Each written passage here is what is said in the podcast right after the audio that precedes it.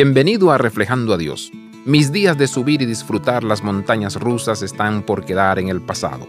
Mientras más viejo me vuelvo, menos me emociona esa sensación de suspenso al subirme. En mi última aventura en una de las montañas rusas, el cinturón del asiento no era suficiente para calmar mis nervios y convencerme de estar realmente seguro. El riesgo y la preocupación cobran más importancia después de cada temporada en los parques de diversiones.